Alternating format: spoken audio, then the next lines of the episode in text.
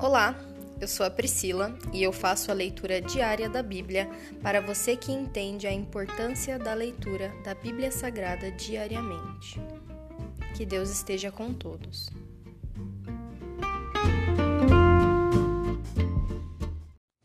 Ouça agora o capítulo 8 de 1 Reis: O transporte da arca para o templo.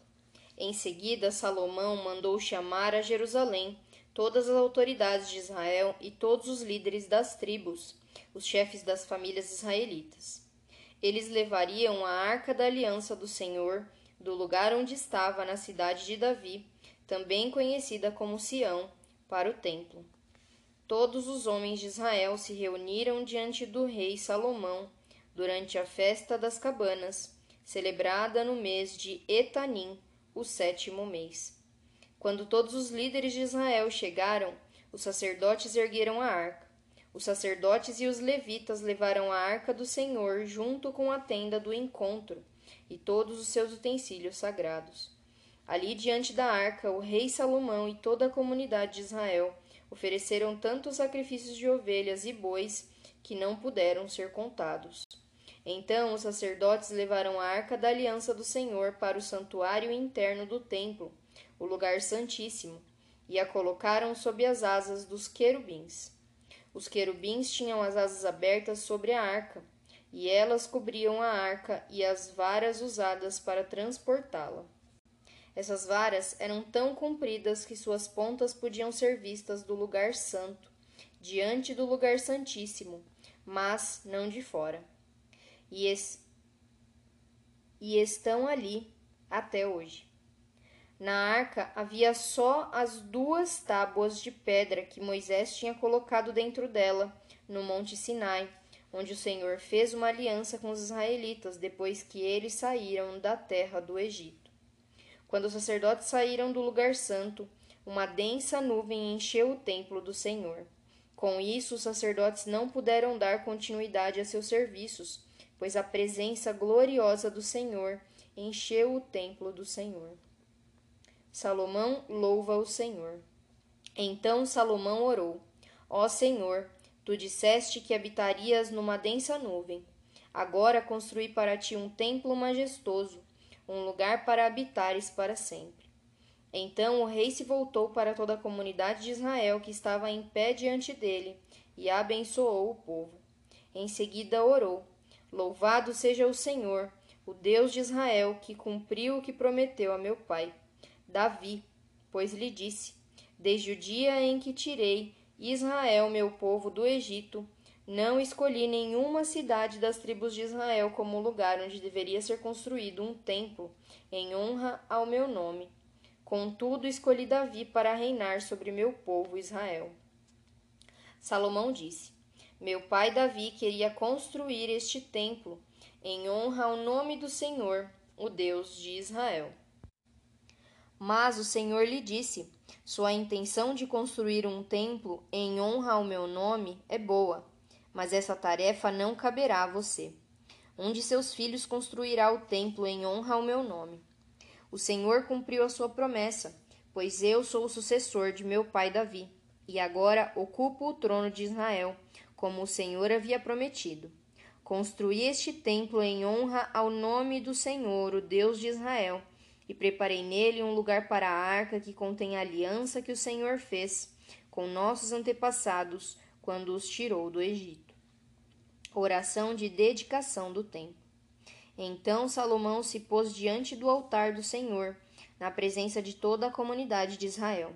Levantou as mãos para o céu e orou: Ó Senhor, o Deus de Israel, não há Deus como tu em cima nos céus, nem embaixo na terra.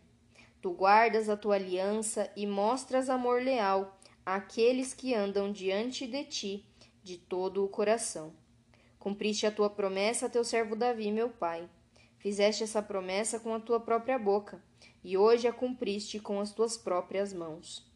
Agora, ó Senhor, o Deus de Israel, cumpre a outra promessa que fizeste a teu servo Davi, meu pai, quando lhe disseste: se seus descendentes viverem como devem e me seguirem fielmente como você fez, sempre haverá um deles no trono de Israel. Agora, Ó Deus de Israel, cumpre a promessa que fizeste a teu servo Davi, meu pai. Contudo, será possível que Deus habite na terra? Nem mesmo os mais altos céus podem contê-lo, muito menos este templo que construí. Ainda assim, ouve minha oração e minha súplica, ó Senhor, meu Deus. Ouve o clamor e a oração que teu servo te faz hoje. Guarda noite e dia este templo, o lugar do qual disseste: Meu nome estará ali. Ouve sempre as orações que teu servo fizer voltado para este lugar. Ouve as súplicas de teu servo e de Israel, teu povo, quando orarmos voltados para este lugar. Sim, ouve-nos dos céus onde habitas e quando ouvires, perdoa-nos. Se alguém pecar contra outra pessoa, e se for exigido que faça um juramento de inocência diante do teu altar neste templo, ouve dos céus e julga entre teus servos, entre o acusador e o acusado. Castiga o culpado e declara justo o inocente, cada um conforme merece. Se o teu povo Israel for derrotado por seus inimigos, porque pecou contra ti, e se voltar para ti, invocar o teu nome e orar a ti neste templo, ouve dos céus, perdoa o pecado de teu povo Israel, e traze-o de volta a esta terra que deste a seus antepassados. Se o céu se fechar e não houver chuva, porque o povo pecou contra ti, e se eles orarem voltados para este templo, invocarem o teu nome e se afastarem de seus pecados, porque tu os castigaste. Ouve dos céus e perdoa os pecados de teus servos, o teu povo Israel. Ensina-os a seguir o caminho certo e envia chuva à terra que deste por herança a teu povo. Se houver fome na terra, ou peste ou praga nas lavouras, ou se elas forem atacadas por gafanhotos ou lagartas, ou se os inimigos do teu povo invadirem a terra e sitiarem suas cidades, seja qual for o desastre ou epidemia que ocorrer, e se alguém do teu povo ou toda a nação de Israel orar a respeito de suas aflições, com as mãos levantadas para este templo, ouve dos céus onde habitas e perdoa. Trata o teu povo como ele merece, pois somente tu conheces o coração de cada um. Assim eles te temerão enquanto viverem na terra que deste a nossos antepassados. No futuro, estrangeiros que não pertencem a teu povo Israel ouvirão falar de ti. Virão de terras distantes por causa do teu nome, porque ouvirão falar do teu grande nome, da tua mão forte e do teu braço poderoso. E quando orarem voltados para este templo, ouve dos céus onde habitas e concede o que pedem. Assim todos os povos da terra conhecerão teu nome e te temerão, como faz teu povo Israel. Também saberão que neste templo que construí teu nome é honrado. Se o teu povo sair para onde o enviares, a fim de lutar contra seus inimigos, e se orarem ao Senhor voltados para esta cidade que escolheste, e para este templo que construí em honra ao teu nome, ouve dos céus suas orações e defende sua causa. Quando pecarem contra ti, pois não há quem não peque, tua ira cairá sobre eles, e te permitirás que seus inimigos os conquistem e os levem como escravos para outras terras próximas ou distantes.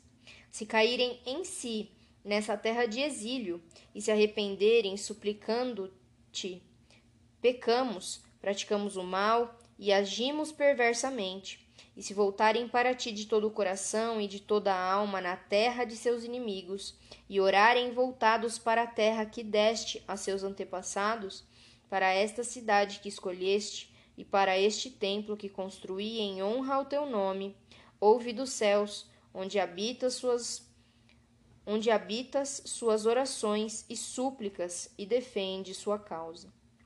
Perdoa teu povo que pecou contra ti, Perdoa todas as ofensas que cometeram contra ti. Faze que seus conquistadores os tratem com misericórdia, pois são o teu povo, a tua propriedade especial, que libertaste do Egito, uma fornalha de fundir ferro. olha atentamente para as súplicas do teu servo e para as súplicas do teu povo Israel. Ouve e responde sempre que clamarmos a ti, pois quando tiraste nossos antepassados do Egito, ó soberano Senhor, disseste a teu servo Moisés que separarias Israel de todas as nações da terra, para ser tua propriedade especial. A dedicação do templo.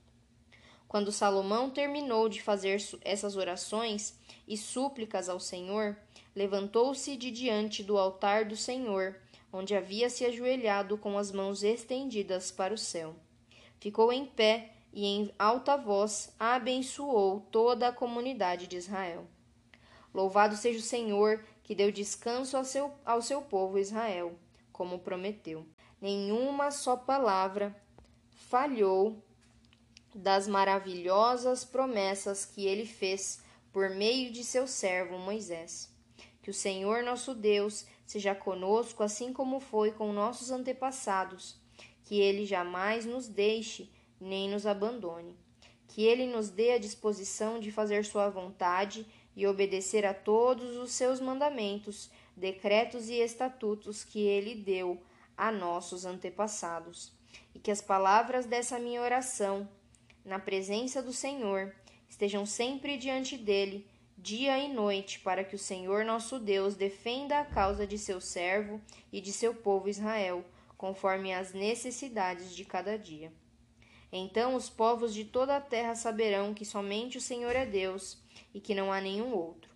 Quanto a vocês, sejam inteiramente fiéis ao Senhor nosso Deus e obedeçam sempre a seus decretos e mandamentos, como fazem hoje. Então o rei e todo Israel ofereceram sacrifícios ao Senhor. Salomão apresentou ao Senhor uma oferta de paz de vinte e dois mil bois e cento e vinte mil ovelhas. Assim o rei e todo o povo de Israel fizeram a dedicação do templo do Senhor. Naquele mesmo dia, o rei consagrou a parte central do pátio em frente ao templo do Senhor. Ali apresentou holocaustos, ofertas de cereal e a gordura das ofertas de paz, pois o altar de bronze, na presença do Senhor, era pequeno demais para tantos holocaustos, ofertas de cereal e gordura das ofertas de paz. Então Salomão e todo Israel celebraram a festa das cabanas na presença do Senhor nosso Deus. Uma grande multidão havia se reunido de lugares distantes, como Lebo, Ramate, ao norte, e o ribeiro do Egito ao sul. A celebração durou no total quatorze dias, sete dias para a dedicação do altar e sete dias para a festa das cabanas. Terminada a festa, Salomão mandou o povo para casa. Eles abençoaram o rei e foram embora alegres e exultantes, pois o Senhor tinha mostrado sua bondade a seu servo Davi e a seu povo Israel. Se encerra aqui o capítulo 8 de Primeira Reis. Pai, nós te damos graças por mais um dia, por mais uma leitura. Muito obrigada por ter nos dado forças hoje, Senhor para cumprir o teu propósito nas nossas vidas. Ilumina, Senhor, os nossos pensamentos, perdoa os nossos pecados, Senhor. Nos ajuda a confessar aquilo que tem incomodado o nosso coração. Ilumina os nossos olhos e o nosso entendimento para sabermos onde nós estamos pecando para que nós possamos consertar essas coisas, Senhor. Nos dá força e poder para parar de pecar, Senhor. Quando nós paramos de pecar, o Senhor vem com a tua bênção, vem com a tua unção, com a tua presença e nos renova e nos faz cada dia mais parecidos com Jesus. Nós queremos e buscamos intimidade, Senhor. E para termos intimidade, precisamos nos santificar a cada dia. Somente o Senhor pode nos santificar a cada dia. Nós te pedimos, Senhor, cuida dos nossos corações. Essa é a minha oração, em nome de Jesus. Amém.